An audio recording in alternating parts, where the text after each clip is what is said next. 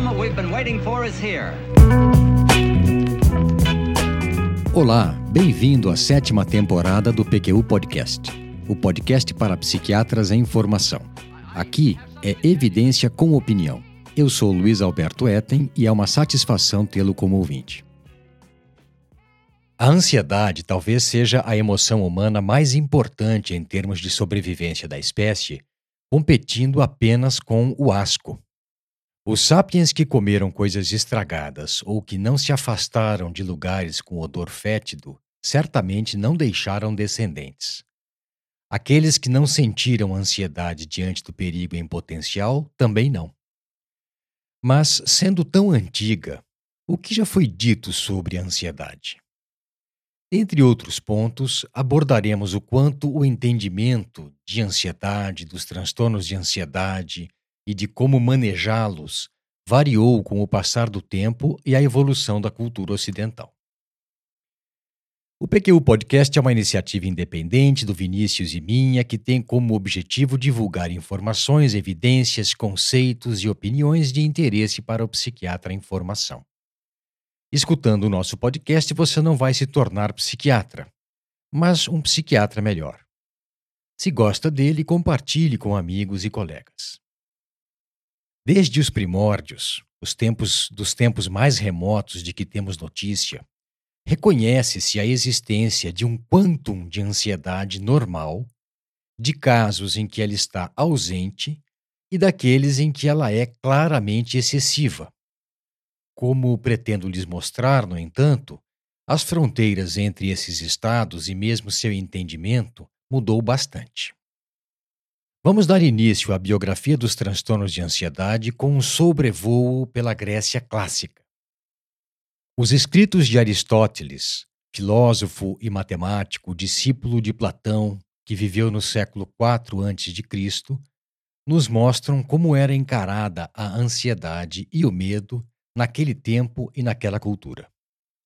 Ambos naturalmente surgiam em resposta a situações ameaçadoras diante de algum perigo próximo ou iminente. Suas manifestações físicas, naquela época como hoje em dia, consistiam de rubor facial, inquietação, palpitações, tensão muscular e ranger de dentes. Por outro lado, a demonstração aparente desse medo e dessa ansiedade nos campos de batalha era talvez a coisa mais vergonhosa que pudesse acontecer com um homem e faria com que ele fosse ridicularizado, desprezado e perdesse seu prestígio, fosse quem fosse. Partindo desse mesmo pressuposto, de que a ansiedade surge natural e inevitavelmente em situações de perigo, o filósofo romano Sêneca, que viveu no início da era cristã, notou que mesmo o mais valente e corajoso dos homens sentia medo e ansiedade, o que era essencial para a manutenção de seu valor social era a sua habilidade de controlar seus medos. Ou seja, a diferença crucial entre o homem corajoso e o covarde era como ele lidava com a propensão natural ao medo diante do perigo, uma distinção muito mais moral do que psicológica ou mesmo fisiológica. Sendo assim compreendida a ansiedade e o medo, e tão importante controlá-la, dissimulá-la ao menos, os meninos eram expostos a situações de tensão e mesmo de perigo, para que desde muito cedo fossem se dessensibilizando e aprimorando seu autocontrole nessas condições. No filme 300, isso é mostrado de maneira bem realista. Dessa forma, a coragem e o comportamento intrépido eram muito mais uma habilidade adquirida do que uma escolha lógica ou um traço inato. Aristóteles foi mais além. Afirmou claramente que os homens cuja reação diante da ansiedade e do medo ocupava um meio termo entre os extremos, entre o homem destemido e o covarde, eram os que tinham maior valor, já que os dois outros tipos eram Lógico que por motivos diferentes, imprudentes, precipitados e até imprevisíveis.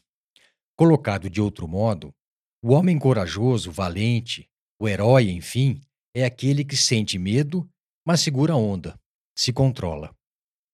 Cícero, que viveu no primeiro século da era cristã, contribuiu para o conhecimento sobre ansiedade por ter feito distinção que até hoje é tida como válida entre ansiedade traço, ansietas, e ansiedade estado, angor, no sentido de que aqueles que às vezes sentem medo não necessariamente são sempre ansiosos, e nem que os que são ansiosos necessariamente sintam medo em todas as situações. Anxietas é uma predisposição relativamente estável, enquanto angor seria a experiência transitória caracterizada por ataques de terror. Além do temor em uma batalha, em um naufrágio, os pensadores clássicos observaram que algumas situações sociais também eram fonte de ansiedade. Ansiedades sociais, como as respostas a situações de perigo, também eram compreendidas em termos morais. A posição na hierarquia social determinava que emoções eram apropriadas ou inapropriadas. Sêneca, por exemplo, considerava uma propensão natural que se sentisse ansiedade antes de se falar em público. Mesmo o mais eloquente dos oradores sente seu couro cabeludo retesar quando se prepara para falar, dizia ele. Também explica que os homens naturalmente temem a fúria dos que lhes são superiores, mas não a dos seus subalternos. Já Epiteto, filósofo grego representante do estoicismo, inclui na ansiedade social os temores relativos ao escrutínio, aos julgamentos dos outros em relação ao comportamento público do sujeito em evidência.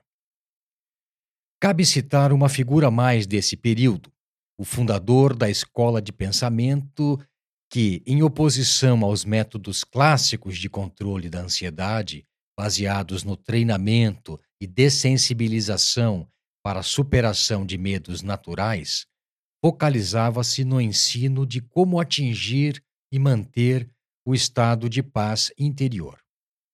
Estou me referindo a Epicuro, e viveu de 341 a 270 a.C., para quem a meta era, abre aspas, o corpo livre de dor e o espírito de problemas, de inquietações, fecha aspas. Formulação que foi traduzida por alguns como sendo a mente livre da ansiedade. Ele e seus seguidores, Lucrécio entre eles, poeta romano, propuseram doutrinas e técnicas para superar ansiedades naturais, como o medo da morte e dos deuses. Em poucas palavras, como entendiam que a ansiedade se originava da discrepância entre desejos e a capacidade para realizá-los, pensavam que a maneira mais efetiva para controlar essa emoção era inibir, apaziguar o desejo para atingir um estado de serenidade. A medicina desse período não reconhecia a existência de ansiedade patológica como entidade clínica distinta, mas sim como uma faceta da melancolia, condição intimamente relacionada aos quadros depressivos de hoje em dia. Hipócrates, considerado o pai da medicina moderna, classificava os sintomas de melancolia em dois grupos: medo e abatimento ou, ou prostração.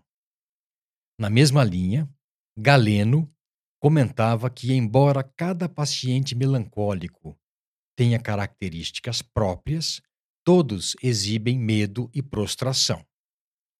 O mesmo foi observado por seu contemporâneo Areteu da Capadócia. A exceção a essa regra eram os estados de ansiedade relacionados a situações ou objetos, aerofobia, pantofobia, hidrofobia, equivalentes às denominadas fobias específicas de hoje em dia. Perdoem-me se eu me alonguei, mas é que essas formulações dos gregos e romanos se mantiveram predominantes no entendimento e manejo dos estados de ansiedade até o fim do século XVIII. No século XI, por exemplo, o médico persa Ibn Sina, mais conhecido como Avicena, que é citado no romance histórico O Físico de Noah Gordon, definia os sintomas de melancolia como sendo pessimismo, isolamento social, medo sem causa, irritabilidade, vertigem, agitação interna e formigamentos, especialmente no abdômen.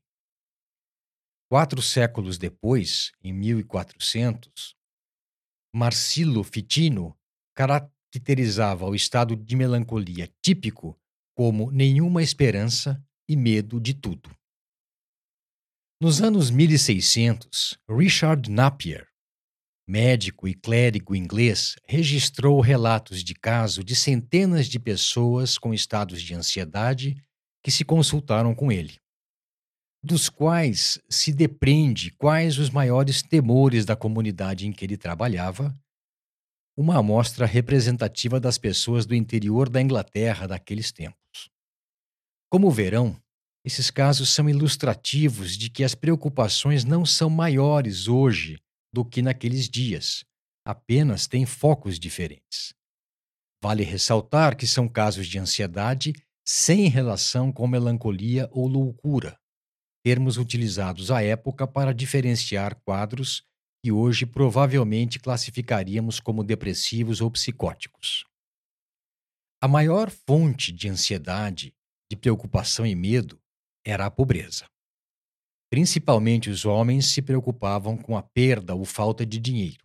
Também era muito comum o medo de doenças. Boa parte da população da época convivia com a morte.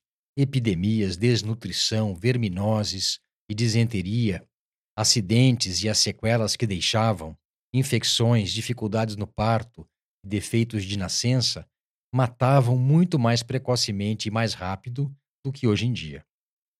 As pessoas se preocupavam ainda com encantamentos e acusações de feitiçaria. Dois terços dos relatos de Napier tinham a ver com esse tema e com pecados que poderiam levar à danação eterna. Em seguida, havia as preocupações e inseguranças mais comezinhas. Problemas envolvendo namoro, noivado e vida conjugal, especialmente brigas conjugais, amores não correspondidos, objeção dos pais ao namoro.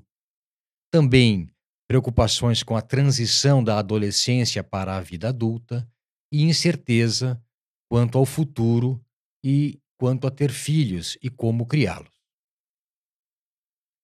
Indo adiante no nosso sobrevoo histórico, pelas fontes que consultei, o filósofo escocês David Hume, no seu Tratado da Natureza Humana, de 1739, contribuiu decisivamente para a distinção de medo e ansiedade, de tristeza e melancolia, mesmo não estando preocupado com as implicações médicas de sua análise filosófica. Para Hume, a diferença crucial entre essas condições era que tristeza e luto resultavam de ocorrência real de eventos perturbadores, enquanto medo e os estados correlatos de ansiedade, consternação e terror tinham a ver com a incerteza e a antecipação de eventos ruins que poderiam acontecer. Um conterrâneo e contemporâneo de Rumi, William Cullen, professor de medicina, foi quem cunhou o termo neurose para se definir as várias enfermidades do sistema nervoso central. Foi também ele quem percebeu que os diversos sintomas físicos e psíquicos da ansiedade não indicavam transtornos distintos, mas sim manifestações de uma mesma síndrome distinta da melancolia.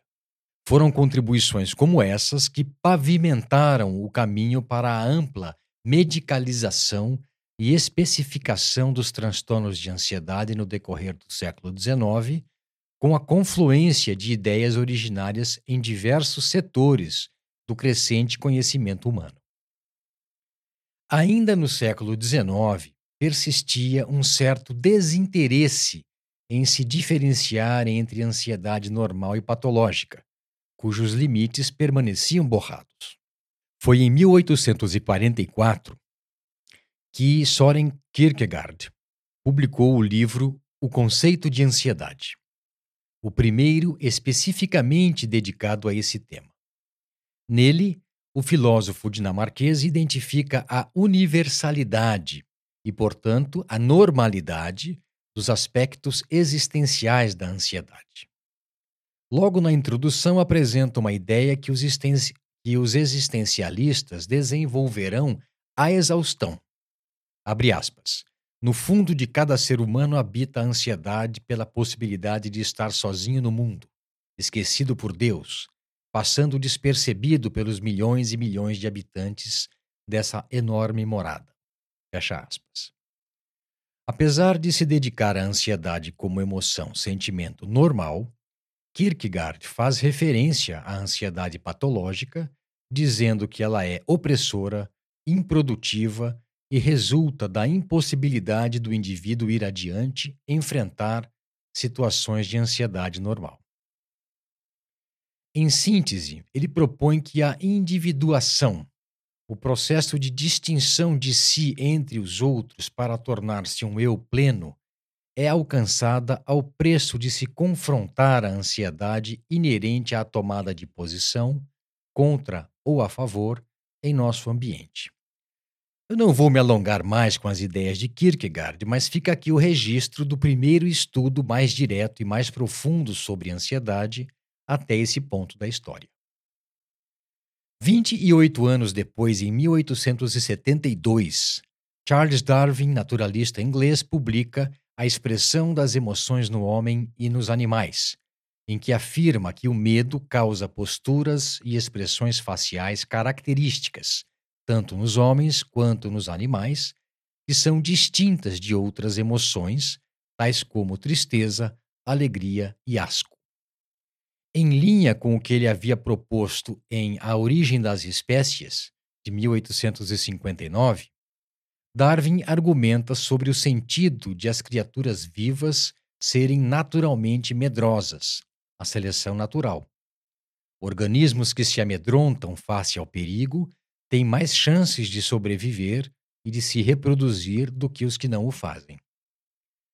Darwin não discutiu experiências subjetivas da ansiedade e do medo, mas enfatizou que os sinais corporais que eles causavam os distinguiam de outros estados emocionais.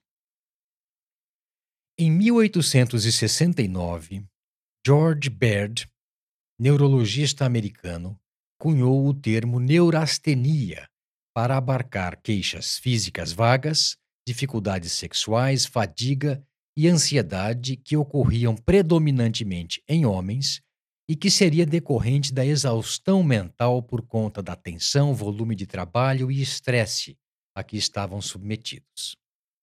Esse diagnóstico se espalhou pelo mundo ocidental e tornou-se extremamente popular também na Europa. Baird realizou três feitos na comunidade médica. Primeiro, nomeou quadros equivalentes à histeria, que era um diagnóstico feito predominantemente em mulheres e que ocorriam em homens. Em segundo lugar, englobou sintomas somáticos e psicológicos em uma só categoria de enfermidade. E, por fim, direcionou o olhar dos alienistas para os pacientes não institucionalizados. Apesar de ser ainda um balaio de gatos essa, esse conceito de neurastenia, foi nessa população que Ewald Hecker, psiquiatra alemão, Henry Maudsley, psiquiatra inglês, e Edouard Brissot, neurologista francês, identificaram pacientes com ataques de ansiedade, pânico e ansiedade paroxística, respectivamente. Aí, em 1895 acontece um marco. A publicação de artigo inovador de Sigmund Freud, intitulado A Justificativa para se separar de neurastenia, uma síndrome particular, a neurose de ansiedade. Do atoleiro, do pântano que havia se tornado o diagnóstico de neurastenia, Freud foi capaz de extrair uma síndrome constituída por sintomas muito mais relacionados entre si do que os que faziam parte do quadro descrito por Bert. Além disso, em seus escritos iniciais, Antes dos textos que fundaram a psicanálise, Freud delineou as maiores entidades clínicas envolvendo manifestações de ansiedade que persistem até hoje, valendo-se, diga-se de passagem, do mesmo método empregado pelo revolucionário DSM-3, que é baseado primordialmente em apresentação clínica. Com nomes um pouco diferentes dos que são usados atualmente e agrupadas sob uma denominação maior de neuroses de ansiedade, já estavam lá o transtorno de ansiedade generalizada, o transtorno de pânico, as fobias e o toque. Digno de nota é ainda a proposta de Pierre Janet, neurologista e psiquiatra francês, que, em 1903, publicou As Obsessões e a Psicastenia, em que ele almejava explicar reações emocionais da vida cotidiana, além de transtornos psiquiátricos nos quais a ansiedade estava presente, às vezes subjacente a outras emoções, especificamente a raiva, o medo e o amor. Ele disse mais que considerava o conceito de neurastenia muito abrangente e, por isso, inútil, e que, no que ele denominou psicastenia, os sintomas eram expressão primária de problemas psicológicos e não somáticos, e que ele considerava a ansiedade a mais elementar das funções mentais. Depois de Freud, talvez tenha sido Janet quem mais se esforçou para desenvolver nosologia de condições envolvendo ansiedade. Ele, porém, diferente do colega austríaco, não fundou uma escola e suas ideias não floresceram. Que fique registrado que foi ele, Pierre Janet, quem cunhou em 1903 o termo fobia de situações sociais ou fobia social.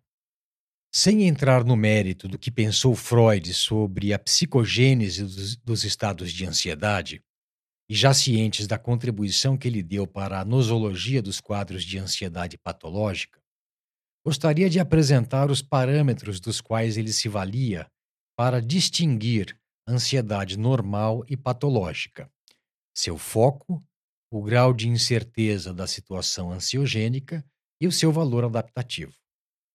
Explicando melhor, para Freud, medos de ficar só ou do escuro, normais em crianças, seriam indicativos de neurose em adultos. Além disso, a ansiedade e o medo diante de um perigo real e reconhecido é normal, enquanto a que é relacionada com a antecipação de perigos desconhecidos ou possíveis é neurótica. Por fim, a ansiedade normal seria um alerta diante de perigo real e imediato, que auxilia, inclusive, a evitá-lo, a se safar dele. Já a ansiedade neurótica, disfuncional, ocorre quando o nível de ansiedade ultrapassa a capacidade de contenção do ego e, com isso, força a pessoa a empregar defesas psíquicas irracionais. Importante que se diga, no entanto, que para Freud, a linha divisória entre a ansiedade normal e anormal não é clara, havendo superposição de ambas na transição. Posteriormente, já distante do inicial delineamento cuidadoso de variedade de síndromes ansiosas, Freud passou a ver a ansiedade como aspecto inespecífico presente em muitas formas de desconforto, tanto normais quanto patológicas. No transcorrer do século XX, a ansiedade não só foi uma condição central na prática médica e psiquiátrica, mas também um aspecto da, da cultura ocidental. Em parte, isso se deveu tanto à popularização do pensamento psicanalítico quanto ao existencialismo. Nos escritos de Martin Heidegger, Jean-Paul Sartre e Simone de Beauvoir, dentre outros, que colocaram a ansiedade no centro da condição humana. Na verdade, a ansiedade, já sinônimo de desconforto, de distress, tornou-se o símbolo coletivo do estado emocional dos ocidentais em meados do século XX, época que ficou conhecida como a Era da Ansiedade. Esse era o terreno, e aí nele foi semeada uma semente. Em 1955 foi lançado para o público e para os médicos o tranquilizante meprobamato, cujo nome comercial nos Estados Unidos era Miltown.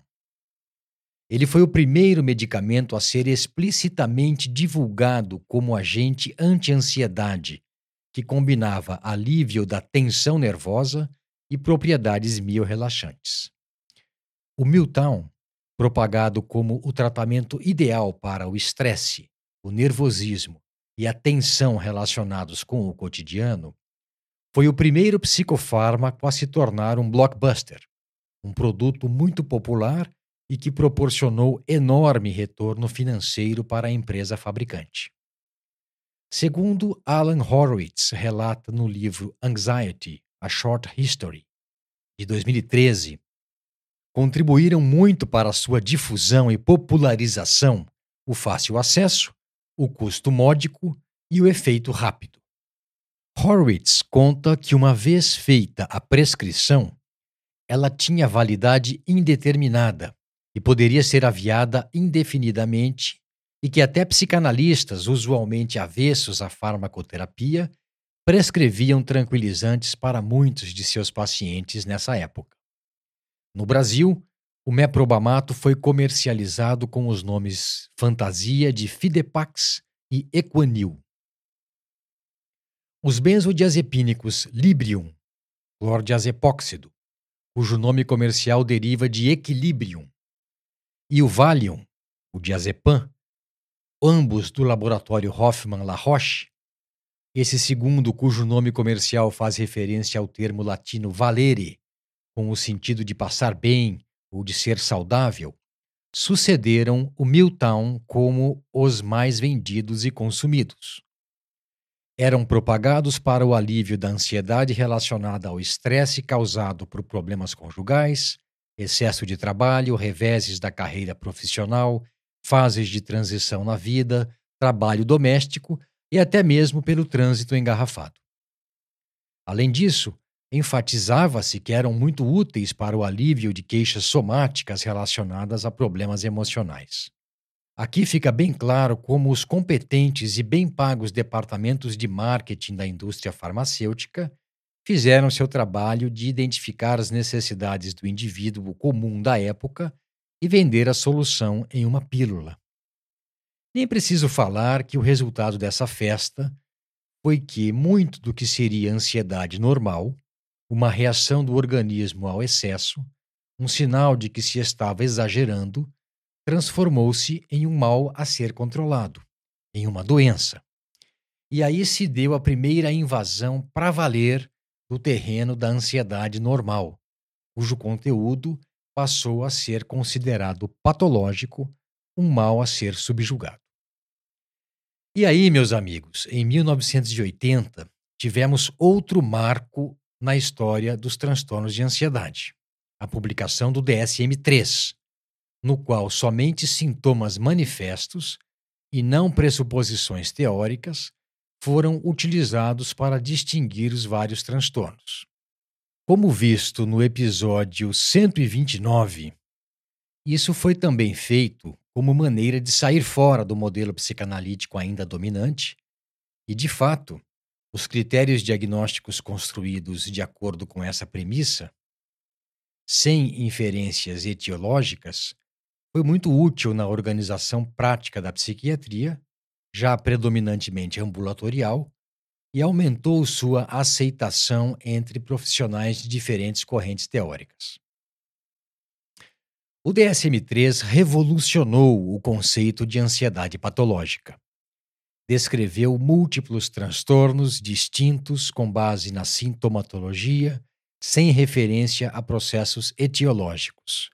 Eram eles as fobias, simples, social e agorafobia, o transtorno de pânico, o transtorno de ansiedade generalizada, uma categoria residual não diagnosticada se houvesse sintomas de outros transtornos mentais, o TOC, o transtorno de estresse pós-traumático e o transtorno de ansiedade sem outra especificação.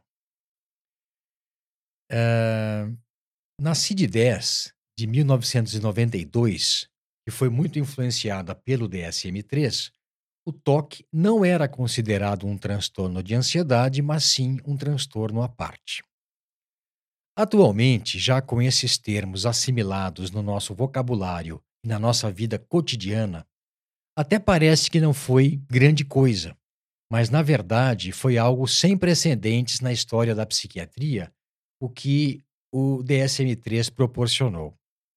Mesmo Freud, quando fez coisa semelhante no fim do século XIX, quando descreveu as diversas neuroses de ansiedade, as incluiu em teoria unificadora, que as considerava manifestações diferentes do mesmo processo subjacente. Observem que o DSM-3 delimitou os transtornos de ansiedade, mas preservou o que seria a ansiedade normal, com critérios de distinção explícitos entre o normal e patológico.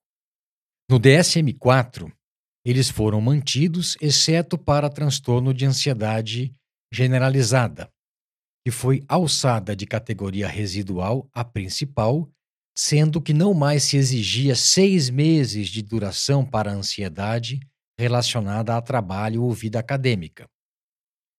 Com o advento do DSM-5, entretanto, ocorreu simultaneamente uma pequena retração dos transtornos de ansiedade na medida em que os transtornos de humor ganharam precedência quando os sintomas de ambos estão presentes, e uma nova invasão da zona da ansiedade normal com a mudança de critérios para o diagnóstico de transtorno de ansiedade generalizada, tornando-os muito mais abrangentes. Preocupações com várias questões, não só profissionais ou acadêmicas, ocorrendo na maior parte dos dias por pelo menos seis meses. Com essa informação, Finalizo esse episódio do PQ Podcast em que apresentei de maneira sucinta como se deu a origem e o desenvolvimento dos transtornos de ansiedade até o ponto em que estamos hoje. Para onde iremos? O que virá a seguir? Aguardemos os próximos episódios da série. Um abraço e até a próxima.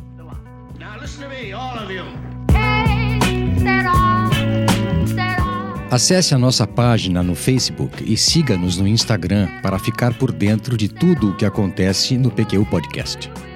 Confira em www.pqpodcast.com.br todos os episódios já publicados, com as respectivas referências, organizados por data, autor e sessão. Agradecemos a sua atenção.